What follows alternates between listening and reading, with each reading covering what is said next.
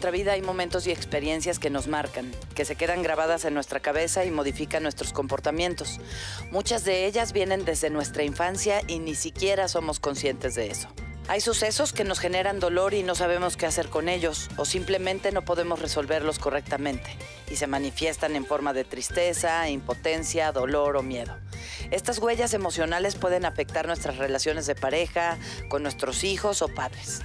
En fin, todos tenemos estas heridas que se pueden curar, pero hay que saber identificarlas y trabajar en ellas para lograr sanarlas y conseguir deshacernos de este lastre emocional que vamos cargando, muchas veces sin darnos cuenta. ¡Eh, eh, eh! ¡Las metas llegaron! Eh, Le cambié tantito, ¿verdad? Un poquito, no importa, tú inspírate. ¿Qué beberemos hoy? Ro, a mí, Yo quiero de lo que esté tomando Consuelo. Yo como ¿eh? Consuelo, Atención, Muy bien. Consuelo tiene sed. lo que yo tomo. Sí, yo sí. pero en general, porque siempre estás contenta, bien, No te alegre, creas, hermosa, no, guapa. a veces sí, a veces sí, Sí. sí, como no. A veces tengo mis heridas emocionales, como no. De eso vamos a hablar hoy. ¿A poco sí? Ah, Ah, ni siento sabía. que, siento que va a estar bueno el Ro. programa, intenso. Claro. Pero, por ejemplo, como tú dices, yo tal vez porque te veo en momentos muy, muy alegres, ¿no? Cuando estamos trabajando, cuando tenemos estos momentos que son increíbles, pero ese lado tan positivo y tan alegre de Consuelo también tiene otro lado que tal vez no conocemos todos. Pues sí, el triste, el, la rosa de Guadalupe. O sea, me, ah, me hago muchas historias en la cabeza que a veces no son verdad y que me hacen sufrir. Pero eso todas lo hacemos. Uf, bueno, yo sí. ¿Verdad que considero. A mí sí? también me pasa exactamente igual. Y hasta que le pongo un alto a mi mente digo, ya. Ya para. Yo O sea, creo que relájate. generalmente sufrimos más en la imaginación que en Que en la, la realidad, totalmente. Sí, ¿verdad? ¿Sí? No, a ver, dinos. ¡Ay, Paola! Yo A ver, espérate, ¿sufrir más en la imaginación que en la realidad? Yo sí, porque Claro. yo pienso mucho en cosas que podrían pasar, que se podrían desencadenar y nada está sucediendo, pero yo ya las estoy sufriendo. Pero te, te digo en serio, o sea, sí me quedé atorada con esto de, eh, digamos que sufres más en la imaginación Yo sí. que en la realidad. No, a lo mejor no más. Pues qué, qué bien por no, ti. no, no. A ver, imagínate, a ver, trata de concentrarte. Ajá. O sea, por mi trabajo en No, bueno. noticieros, eh, veo mucho de la realidad, Ah. ¿sabes? Y entonces, si además con mi mente le pongo sufrimiento, estaría en depresión profunda. Sí, no, haces bien de entonces, bloquear no, eso. al contrario, o sea, me parece que las- la realidad es lo suficientemente fuerte que al contrario, el reto es que mi, mi mente me, dé ese otro contraste, ¿no? Y mi- más bien al contrario, voy buscando como documentar el optimismo. Sí, Porque es que si no- Documentamelo a mí. Ay, porque- pero No, te lo digo en serio. nerviosa. Pero, pero el- todo es mental. Sí, Sí, claro, eso. eso es lo que hay que trabajar. Mi papá me, me lo imprimió y lo pegué junto a mi buró, junto a mi cama y dice, este, más seguimos, sufri- más seguido sufrimos más en la, im- en la imaginación que en la realidad y lo tengo pegado junto a mi cama y luego aunque está ahí se me olvida leerlo para estarme recordando todo el tiempo como a- de apagarme ese switch que Claro. tengo. Y entonces, ¿qué? ¿Que tú controlas a tu mente o tu mente te controla No, a ti? pues eso No, el chiste es tú controlar. Pues sí, ¿quién ti. aquí? Porque siento que hay veces que hasta te empiezas a enrollar y empiezas a sentir No, este, bueno, hasta como las, manos se te las- duermen y... la adrenalina del miedo, o sea, como que tu cuerpo lo está viviendo, aunque estés tirada en tu cama con la tele prendida y tú estás pensando en otra cosa, como que tu cuerpo lo está viviendo y al final creo yo que la mayoría lo vivimos en la imaginación. Ahora, existen las heridas emocionales profundas,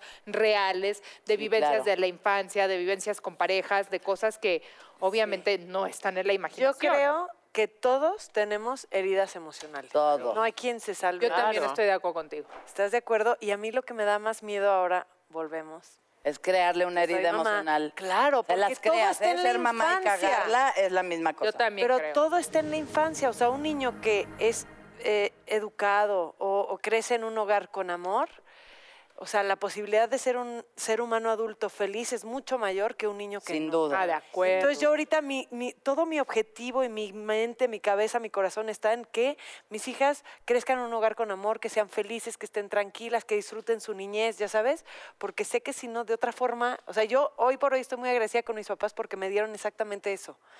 Entonces creo que es bien importante y claro que Pero las mamás vamos a cometer errores. eso, no cometieron algún error que te 100%. generara una herida Por eso te digo que todos tenemos heridas. Claro que sí, por pero, pero supuesto. también las heridas te forman. ¿no? Sin O sea, duda. Pero ya como adulto. No, señora, me parece que hay que desde chiquita aprender a levantarse. O sea, sobreproteger a los niños para que no les ocurra nada. Yo no, Eso yo, yo un poquito. la verdad es que esto de que no se vaya a caer mi hijo. Que se A ver, es muy probable que se caiga y mejor le enseño a levantarse. Porque si no, Sí, ¿qué tensión No me refiero para a ese ti? tipo de errores. Por ejemplo, Jackie, mi hija, que estuvo estudie y estudie para un concurso de poesía en su escuela en inglés. Entonces estaba, y todo el día lo decía, y todo el día lo decía. Entonces va, hace como el- el- la eliminatoria, entonces luego se enferma, entonces no va a clases. Mamá, y ella ya se quería aliviar para ir y que le dijeran si se había quedado. Entonces tuve que hablarle a la directora, oye, perdón, mi hija me está aquí de que si se quedó o no. en la-". No, no pasó. Pasó su hermana. ¿Sí te dijeron? Sí, sí, pero ella no pasó. Entonces cuelgo el teléfono, la volteo a ver. ¿Qué pasó, mamá? ¿Qué te dijo? Y yo, nena, no pasaste. Entonces empezó así. Ay. Entonces se le empezaron a salir las lágrimas, pero luego me abrazó y no quería que la dejara de abrazar para que yo no la viera llorar, ya sabes. Y yo volteé con ella y le dije, no pasa nada. Nada. Pero desde ahorita eso le generó, según yo, una herida emocional, pero un aprendizaje profundo. Eso. Claro, O sea, hay- ¿no? Hay heridas buenas y heridas no tan Me buenas. parece que creces más si no pasaste esa que sí sí la pasaste, Sí, 100%. porque ganar es muy fácil. Y ahí el tema empieza es con saber esta perder. tolerancia a la frustración. Claro. 100%. Porque si crías hijos que, que- que no tengan tolerancia a la frustración de darles todo fácil, fácil, fácil, sí, no está bien.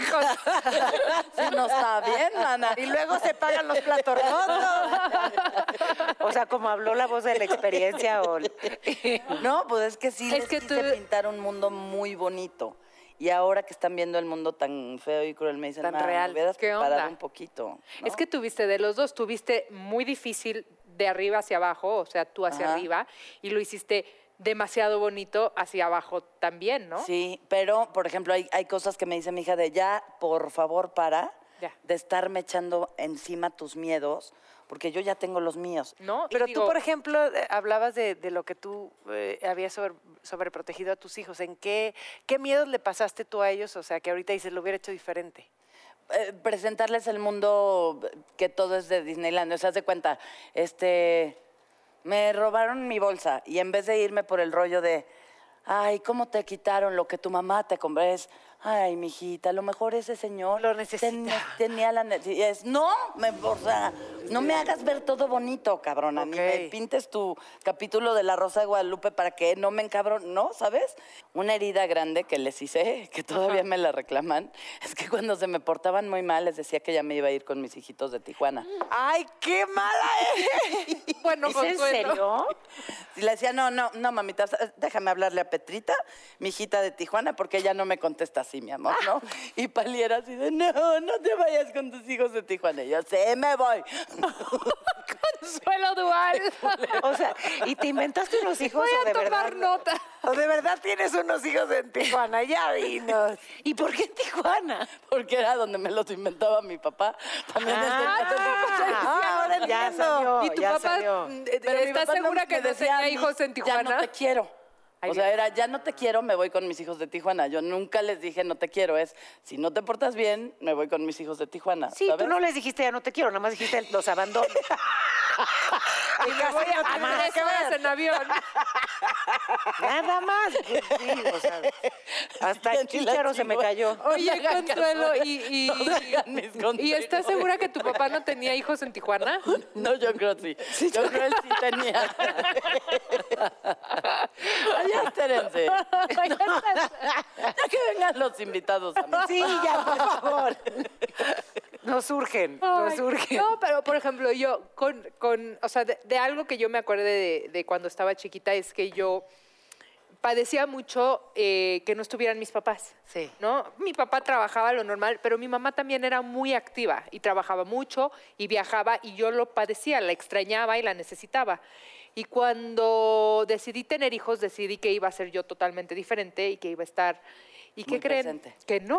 Has estado trabajando más O que sea, nunca. sí, y yo creo que incluso más que mi mamá, pero Más presente que tu mamá. no sé si. Sí, sí, yo creo que sí.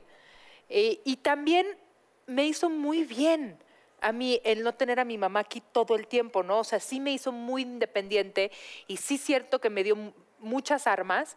Y también hoy la entiendo y se lo agradezco, porque mi mamá tiene una vida de ella solita, en la que va y viene, este, tiene sus proyectos, tiene sus cosas, y cuando estamos juntas, queremos estar juntas, no me necesita, en el sentido de que no tengo que estar yo pendiente de con quién estará mi mamá, qué está haciendo, está ocupada, este, no está ocupada el fin de semana. Yo no me preocupo por mi mamá en lo absoluto, porque ella desde siempre, incluso Es con nosotros, hizo su propia vida, y hoy en día que la entiendo, digo, bueno, tal vez mis hijos cuando crezcan, espero que así lo entiendan de mí y que entiendan que fue eso, y, o igual y a ellos les da exactamente lo mismo, o les afecta más porque pues, no, lo- no lo vas a saber, ¿no? Es que también eso, o sea, al final es, es cómo lo construyes, ¿no? O sea, ¿qué haces con esas heridas emocionales? Claro. O sea, ¿te las, te las quedas ahí o las usas de justificación para siempre victimizarte? O Eso. O ves qué bueno te dejó. En todo caso, esas ausencias te hicieron a lo mejor más autónoma, más independiente, más segura de ti misma, un montón de cosas. Al final todo es narrativa, ¿eh? O sea, ¿qué historia nos queremos contar a nosotros mismos de eso que vivimos para usarlo a nuestro favor o para venirlo cargando ahí como, Ahí, ¿no? tres, sí. O sea, Es ahorita que... dices eso, lo primero, el primero que me llega a la mente es Jack, mi esposo, que él realmente tuvo una historia muy fuerte en su infancia, que es su historia propia, pero tuvo este, vivencias muy, muy fuertes y yo hoy lo veo como una persona que ha usado todo eso a su favor y nunca se ha victimizado. Obviamente ha tenido sus tropiezos y le ha costado trabajo y lo ha trabajado, ¿no? Continuamente, pero es eso, es no victimizarte y no ser el perdedor de tu historia. Al contrario, el triunfante de, de decir, estas adversidades me puso la vida y de esta manera las vencí. Suena fácil decirlo y hay veces es- es- son procesos difíciles y, y podría sonar medio arrogante decir, este, no, no te dejes vencer y, y dices, y mucha gente que nos ve dice, sí, pero no saben por lo que estoy pasando. Claro. Pero al final sí puedes ser el héroe de tu propia historia. Sí. Ay, qué bonito. Oye, con esa hermosura Eso. de frase, Vamos nos vamos a ir al corte. ¿sí? Ya, Me encantó, Dani. Gracias. Ay, ya, qué bueno. ¿Viste cómo ya la dije bonita? Oye,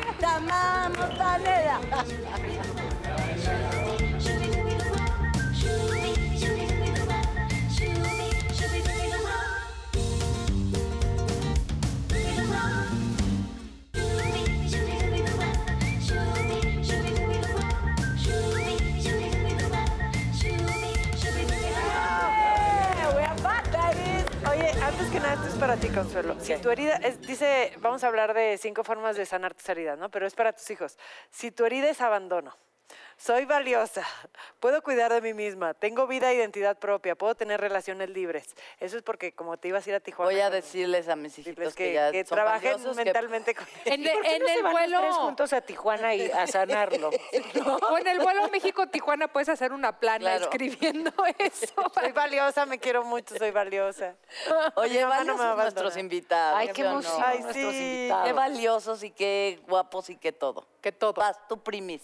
Como tú dices, me toca presentar a alguien que nos va a ayudar muchísimo con este tema porque ella precisamente es especialista, es psicóloga humanista con especialidad en psicoterapia de pareja y familia. Y ella es Rosa María Herrera que nos acompaña hoy aquí. ¡Bienvenida! Oye, en lo que llega Rosa María y le damos la bienvenida, también quiero presentar, para que se venga a sentar a, a mi lado, uno de los actores de comedia a, los que más admiro y respeto. Es, eh, lo, lo que tiene de chiquito lo tiene de enorme en talento, en amor, en, en corazón. Lo, lo quiero a la buena, Eduardo España. ¡Eh!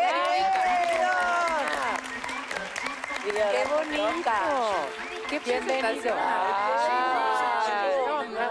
Fíjate qué in- presentación. intelectual parezco Sergio Mayer. y todo. ¿Cómo está? Siéntate, ya luego saludas, ándale. Luego saludo, luego Bueno, mientras Lalo España besuquea a toda la población, yo les cuento ay, de nuestro tercer invitado, que es de verdad un gran actor, pero además un hombre muy valioso, que respalda causas importantes, que le pone, que le pone esfuerzo a su trabajo, que le pone amor y que le pone además, eh, sí, misión y vocación. Qué importante todo lo que ha logra- logrado Rodrigo Murray. Bienvenido a Neta papazote! Buenazo, buenazo. ¿Cuánta seriedad? Ay, sí que Ay. Ay. Oye, ¿qué yo tal? sí agradezco Hola, hola. muchísimo que estén aquí Lalo y Rodrigo con este tema tan denso de hoy y también que estás aquí también Rosana María porque no es un tema fácil, ¿no? Quitémosle la densidad. A ver, ¿no? Exactamente, ¿Cómo, por Rodrigo? Este, Vamos a favor. quitarle el polvo. Mira, hablando justamente, buenas tardes a todos. Buenas tardes. Buenas noches, Bienvenido. buenos días, este, allá donde sea que nos vean. Me parece que hablar de una huella emocional tiene que ver no solamente con el núcleo familiar, sino también con tu entorno, es decir, la escuela. A veces hay maestros que causan mucho daño, algunos amigos, ¿no? Podríamos poner amigos entre comillas. Todo este tipo de cosas que te van formando e incluso, como bien hablaban al principio, cuando ya uno es más grande. Pero déjenme contarles una anécdota rápido, justamente para, Por favor. para romper el hielo.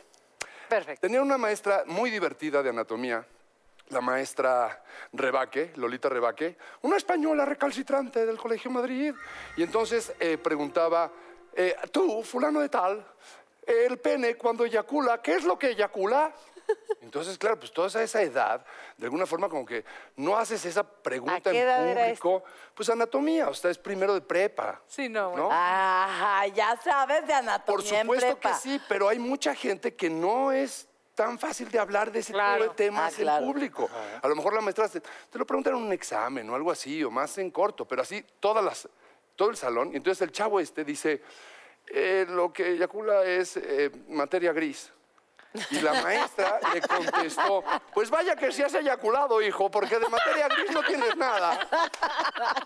Era un genio la maestra, pero evidentemente pues le causó una huella Imagínate. emocional para toda su vida. Ese chavo seguramente es eyaculador precoz, por lo menos, ¿no? O sea, no sabemos de su paradero hoy. No, no, no lo sé. no, Tristemente. No, lo sé. Un día rápidamente mi padre estaba produciendo ya la primera obra de teatro.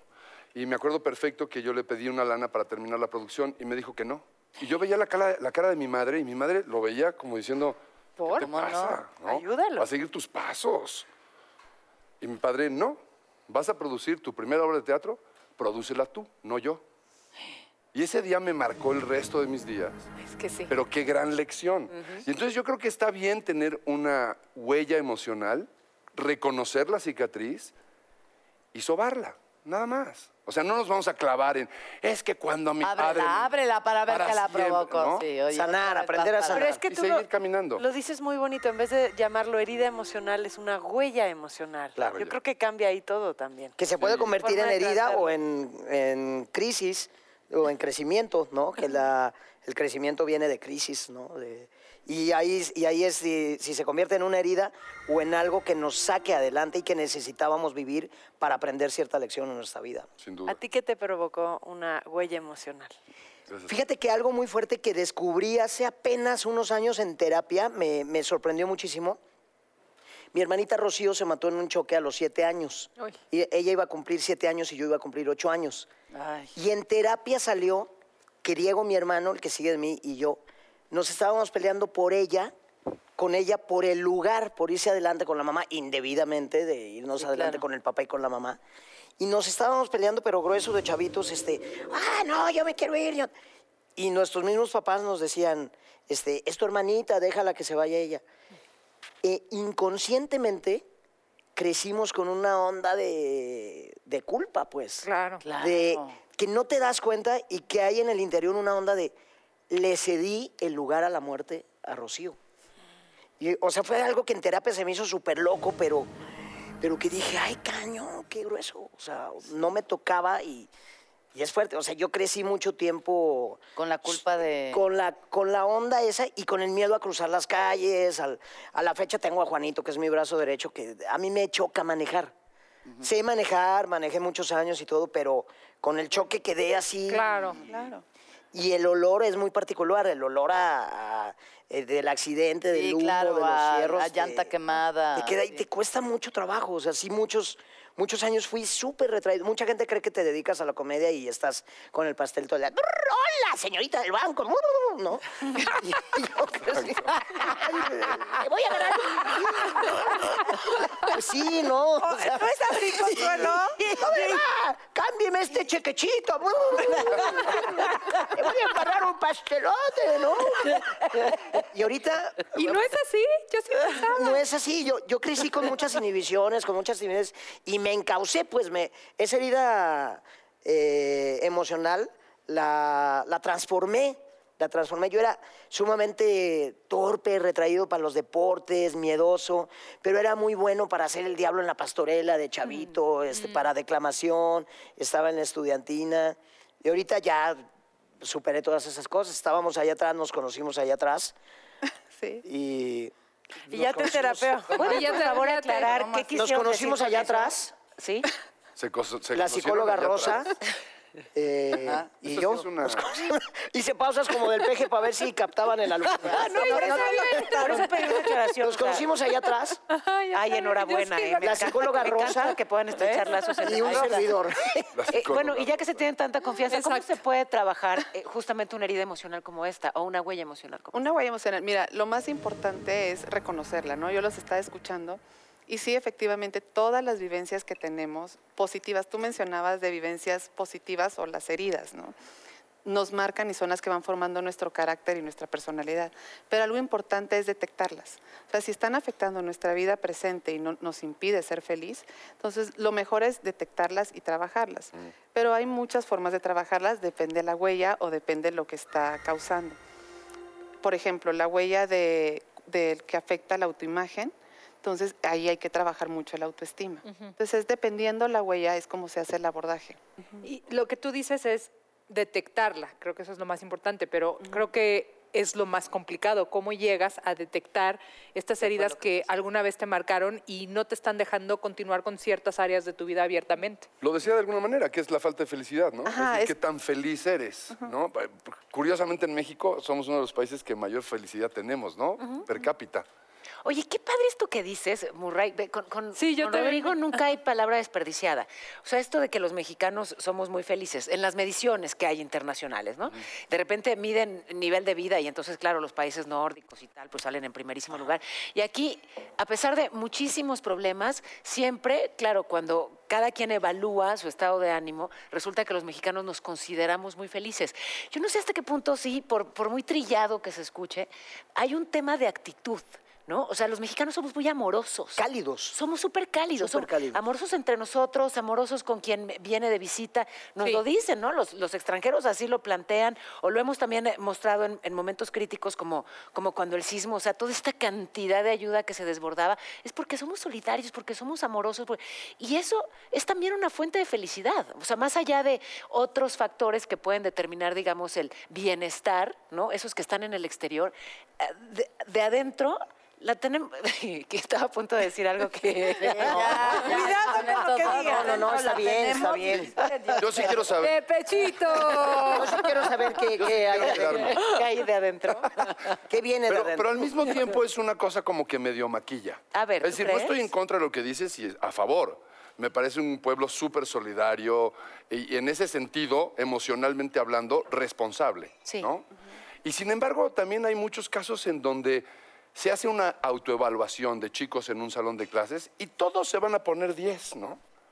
A sabiendas que, que no es cierto. Ajá. A sabiendas de, Claro. de que si hablas de cerca de uno a uno, el chavo te terminaría diciéndote, no, pues sí, la verdad es que pues, sí soy de siete.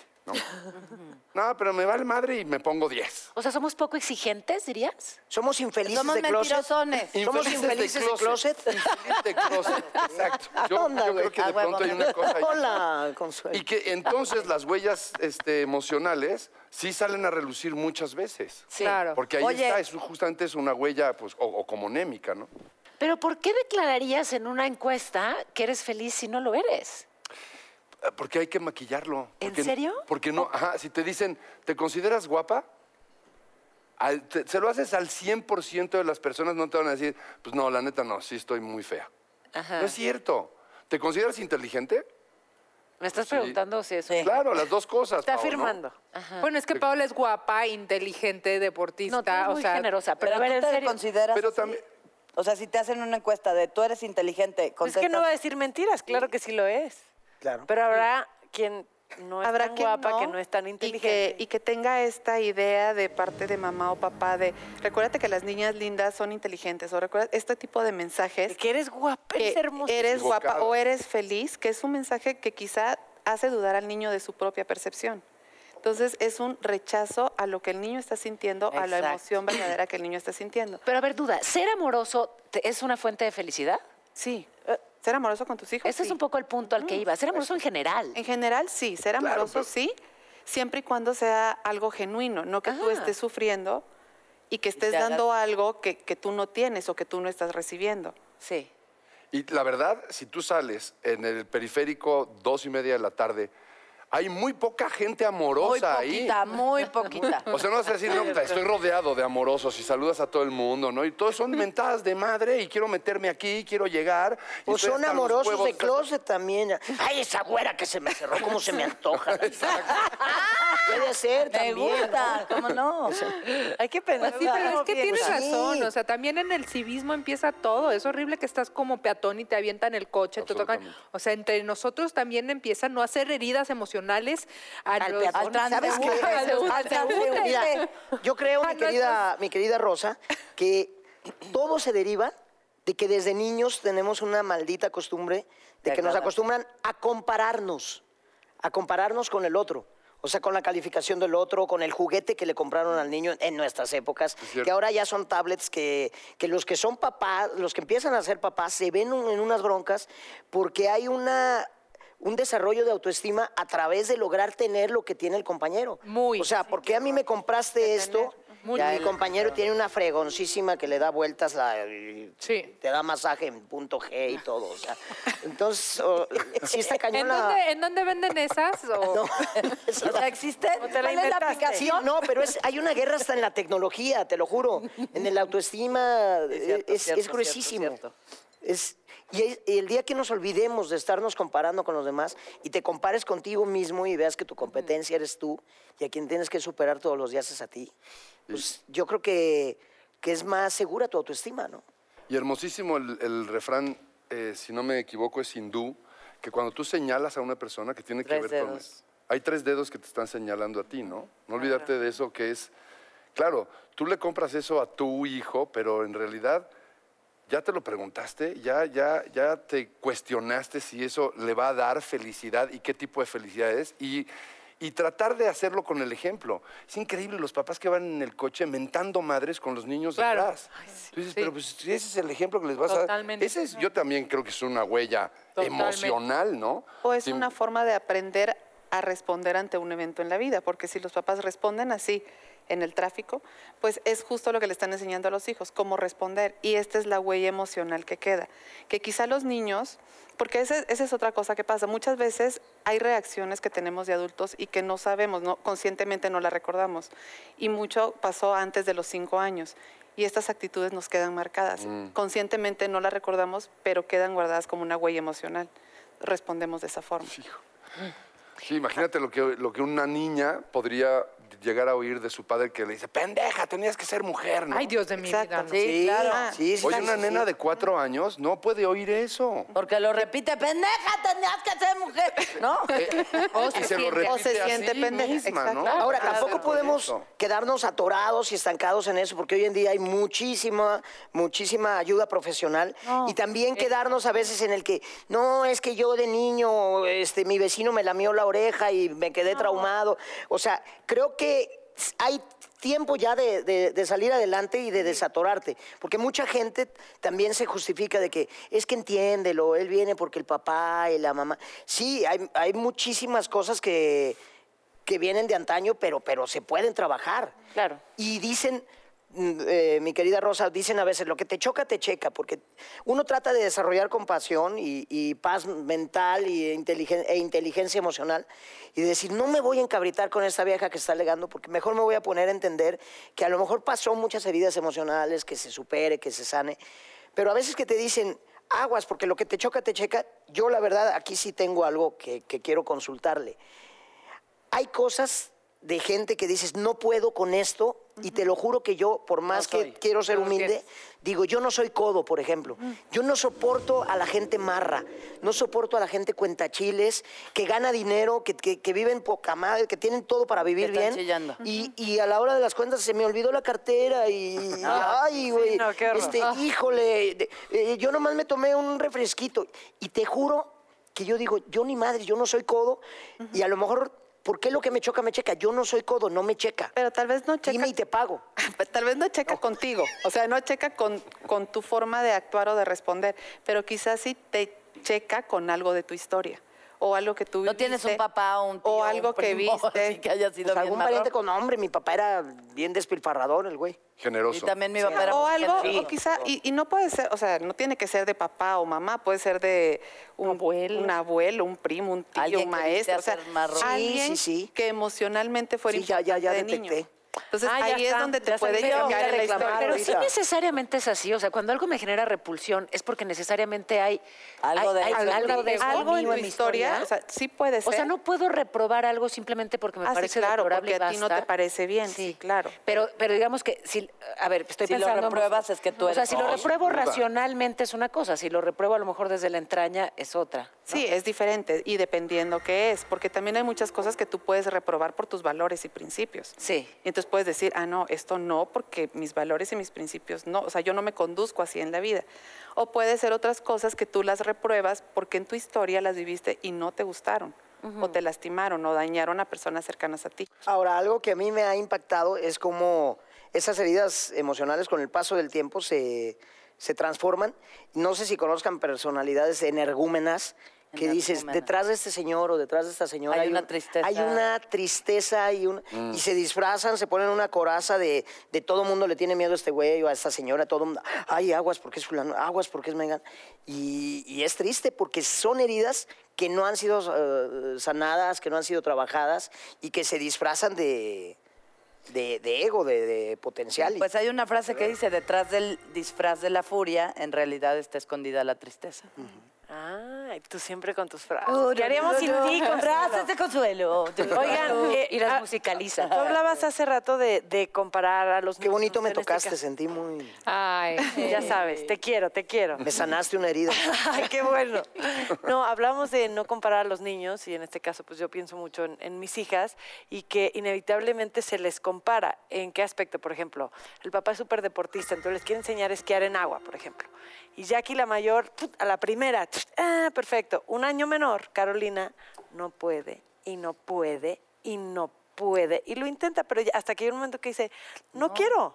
No Ya. quiero. Entonces yo siento que de alguna forma el ver, estar en la lancha y ver esquiando a su hermana, le está afectando su, su autoestima. ¿Cómo puedo trabajar eso? Porque Le puede, sí le puede afectar porque sí, sí debe sentir feo, ¿no? Ver que la hermana sí y él no, pero sí se puede trabajar qué otras cosas sí puede hacer ella y enseñarle de la ella pasó en, la, en lo del poema. Ah, y quedó en mira. tercer lugar de toda su generación. y enseñarles las diferencias, o sea, cada quien tiene diferentes capacidades, diferentes cosas en las que es bueno. Entonces, esa parte es la que hay que reforzarle En a los que niños, ¿no? En qué en qué sí son buenos Ajá. ¿Y en qué no? y en qué no. Y si no somos son buenos, pues diferentes. somos diferentes. Aprender a, aprender a reconocer. Yo le decía a mi hermano, eh, algo que inventé, le dije, ¿sabes qué? A Diego, mi hermano, que le mando un abrazote, le digo, le dije, cada quien está hecho para su trecho. Así me, me lo inventé tipo Memo Ríos. sí. Pero es que el güey- mi, hermano, mi hermano viaja mucho por carreteras en Estados Unidos, eh, se enfrenta que a la neblina, este, deja de ver a sus hijos mucho tiempo. Y un día me dice el güey, oye, vi un video tuyo en un show y había miles de personas y estaba la gente riendo. A mí se me caerían las patas, hermano. ¿Cómo le haces? ¡Qué pavor! Le dije, güey, yo no podría agarrar un carro en la madrugada con él. Exacto. Dije, cada quien Cada está hecho para su trecho. Y, y- y ahí es donde reconoces y decir, qué bonito que cada quien se encauce en lo, en lo que le gusta, en lo que eres capaz. Y, y yo soy súper torpe para otras cosas y él para otras. Y. Y que se valore, ¿no? Que valorar Ajá. tan importante la Y que poesía es- qué como el importante que haya gente que hace lo que hace. Como Yo tengo otra valor. solución también. A ver. ¿Tú tienes dos hijas nada más? Tengo cinco. Imagínate. Agárrate. Siéntate. Cinco de menos de ¿Es en cinco. serio? Es en serio. Cinco de menos de cinco. Cinco, Pero cuatro, dos y tres meses. Dos de tres meses. O sea, la mayor ha de parecer tu hermanita. Qué bárbara. Sí, claramente en tu casa no se ve la televisión, se hace, ¿no? Eh, no, pues este, no, nada. No, ya dije, ¿qué ibas a decir? No, no tengo nada que decir. Pero para ¿cómo? los ¿Qué demás, ibas a decir? Iba yo tengo, decir- yo tengo Si dos. fueran dos nomás. Ok, con tu- Yo Dani tengo dos dos. niños. Eh, no, Sí, estoy, sigue estoy hablar. apabullado, estoy anonadado, patidifuso. Se te quede- Ya ¿verdad? sin habla. Imagínate yo. Y niñas todas. No, basta. Piedad, déjenos salir.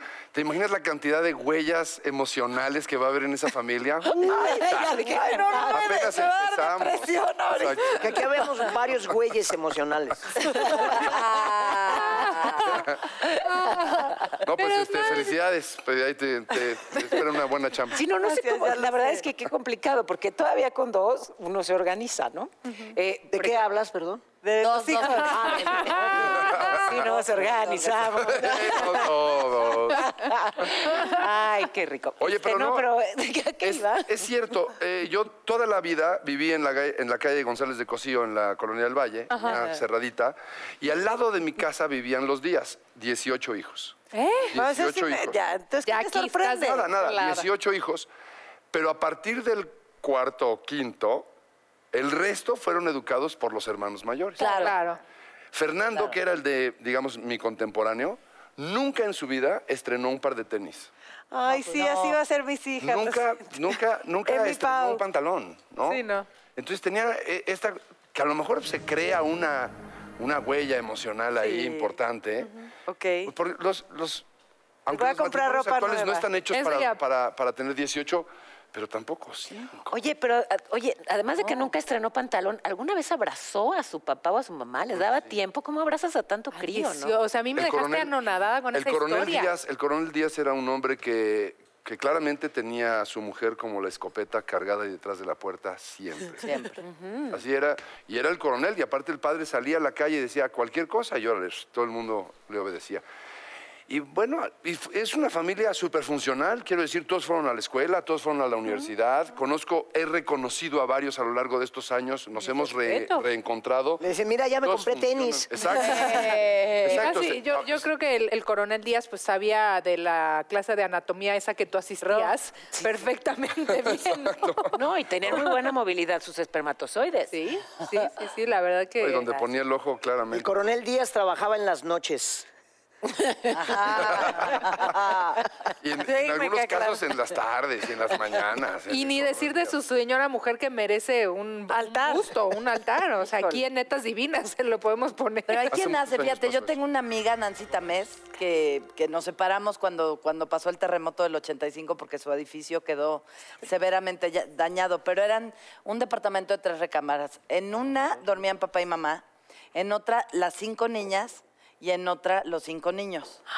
Que tuvo 10 hijos. Mm. Y yo era amiga de una de las mayores. Y todavía me invitaban a quedarme a dormir a su casa. Una cosa muy bonita. ¿Dónde te dormías? En el suelo, hacíamos tendidos, hacíamos tendidos. Claro.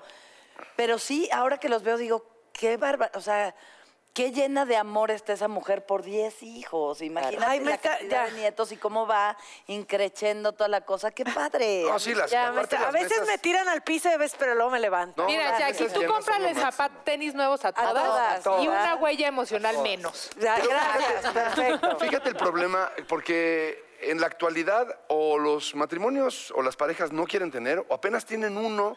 Y yo creo que sí hay una cosa que es irreemplazable, ¿no? Que es el- la figura de un tío.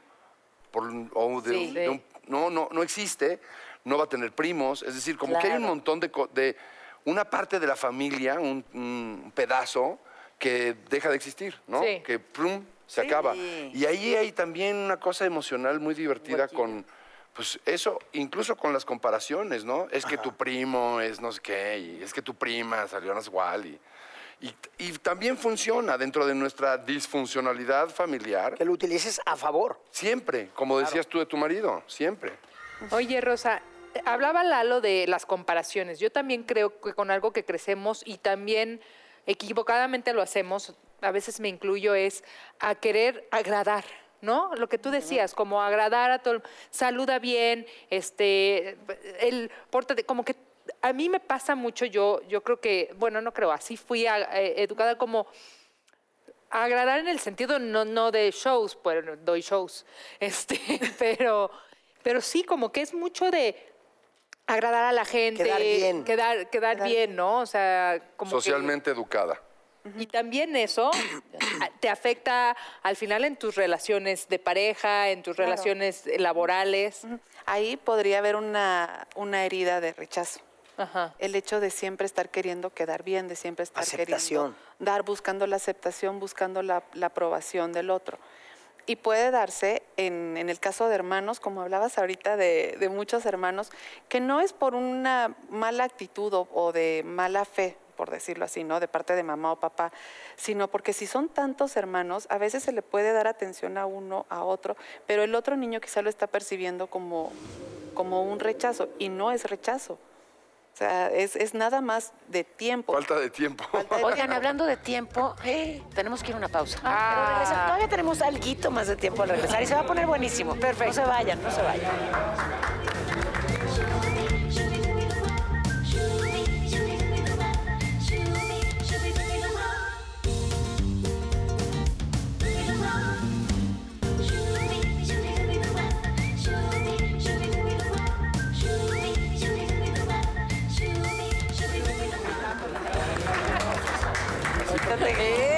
Seguimos, seguimos con la herida emocional a todo lo que da. No, no, no. eh, Que sigue estoy- traumado con mis cinco hijas. Yo le ¿verdad? pregunto, pregunto por qué. eh, eh, son cin- cinco naturales así. Con el ¿no? mismo papá, sí. Pero Y no todos de- no todas pero de yo la te voy a misma noche, ¿no? Era, espérame, son tres de la ni- misma tarde. Eran tres niñas, entonces mi marido me dijo, oye, vamos a intentar a ver si de casualidad viene un niño. Ah. Y ya nada más que me quería quedar con tres. Y, y le dije, bueno, pues órale, vamos a intentar. Intentamos y Diosito me mandó dos niñas más. Padrísimo. ¿no? Entonces ahí está. Está bien. Yo también tenía un amigo que ten- tuvo un hijo, luego tuvo gemelos. Y dijo, pues en mi casa siempre fuimos cuatro, pues tengamos otro. Y tuvo trillizos. No, ya que ya ves. Por lo menos nada más fueron dos. Ay, Dios mío, santo. Qué población, ¿no?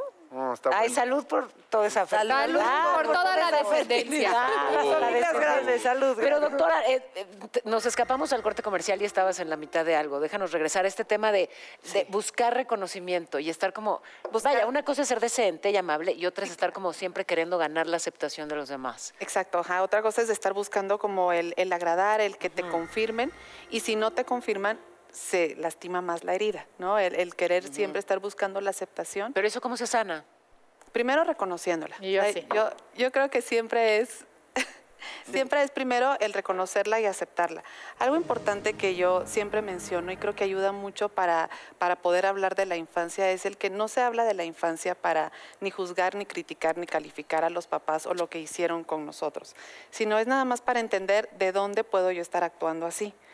Entonces, a partir de que yo identifico de dónde estoy actuando así, tomar la decisión, ¿quiero seguir actuando así o no quiero seguir actuando así? Si no quiero seguir actuando así porque me está afectando o porque me incomoda o porque quizá lastimo a los que están alrededor mío, entonces empiezo a trabajar. La psicoterapia pues es la mejor manera, buscar un acompañamiento terapéutico, pero empezar a ver a conocerme, a reconocerme, a aceptarme, a ver qué cosas he logrado, qué cosas he hecho por mí.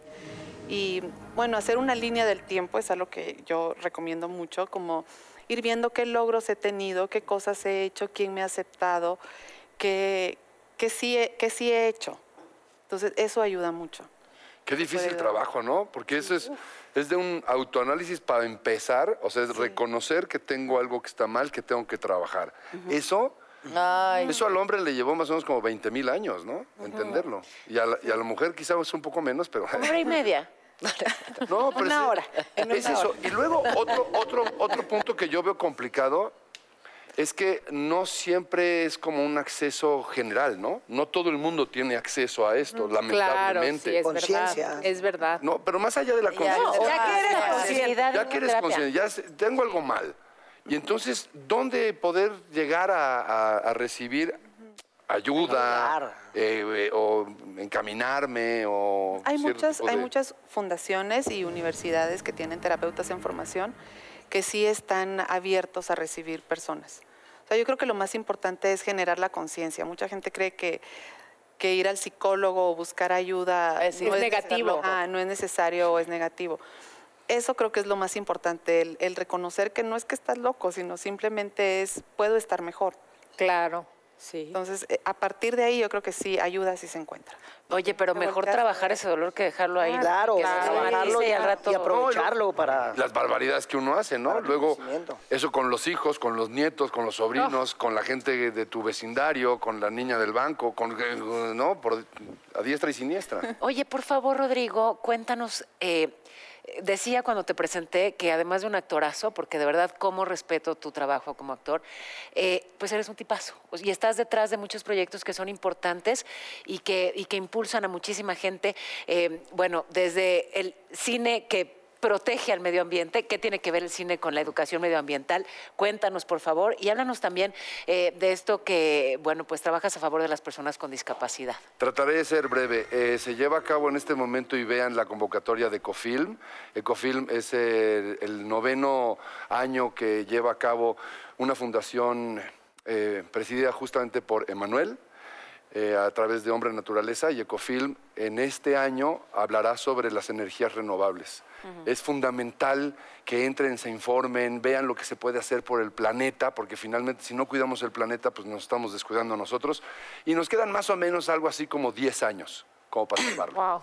No los voy a deprimir, más o menos como 10 años. Eso es por una parte. Ahí está Ecofilm, es un festival abierto para que todo el mundo haga un documental. Ahí están las bases, échenle un ojo, creo que vale ¿En mucho la pena. En, en la página de Ecofilm Festival, Ajá. ecofilmfestival.org. Ahí también van a poder ver la segunda película de Al Gore, esta que es La Verdad Incómoda. Dos. Y que es brutal, ¿no? De lo, lo que, lo que finalmente hemos hecho, todos somos re- de alguna forma responsables con el planeta. Em, y Olimpiadas Especiales, Special Olympics, que cumple ahora 51 años, Wow. es una organización que trabaja con niños que tienen discapacidad intelectual. Entiéndase, chicos que tienen síndrome de Down o algún tipo de autismo. Y acabamos de enviar ni más ni menos que a 47 a Abu Dhabi. Acaban de terminar los Juegos Olímpicos en Abu Dhabi y regresaron con más de 50 medallas. Ah, qué Entonces, increíble. eh, trabajar con estos chicos es, sin duda alguna, si en algún momento en la vida uno tiene una huella emocional que necesita eh, llenar y que necesitas entender tu otro lado humano o alguna parte de tu humanidad, acércate a uno de estos tipos de movimientos porque son, lo- a mí, de las cosas más grandes que me han pasado en la vida. Y en cuanto a tu chamba como productor, director, actor, eh, Ahora, conductor, habría que preguntarle a la doctora justamente cuáles son las huellas emocionales de este personaje de Puerky, ¿no? El de renta congelada. Ay, me Porque ese, encanta. ese sí carece de todo, ¿no? O sea, se tira pedo, se saca moco, se eructa, es un cerdo, tiene esta educación cívica de la que hablábamos hace rato, ¿no? nula. Cero, o sea, Cero. cero filtro. Y, esa, y empata muy bien con los niños. Es muy gracioso porque los, chavos en la les calle encanta. les encanta porque es, es como un aliado, ¿no? claro. Es, Sí. es alguien que pues, es igual que yo, ¿no? Claro, los niños aman a los Y pedos. ya van a la segunda temporada. Todos los jueves a las 11 de la noche ahí está renta congelada. Qué rico. bueno. Hay mucho bueno. amor y hay mucho humor. Pues eh, felices, muy agradecido de estar con ustedes. La verdad ha sido una charla súper enriquecedora.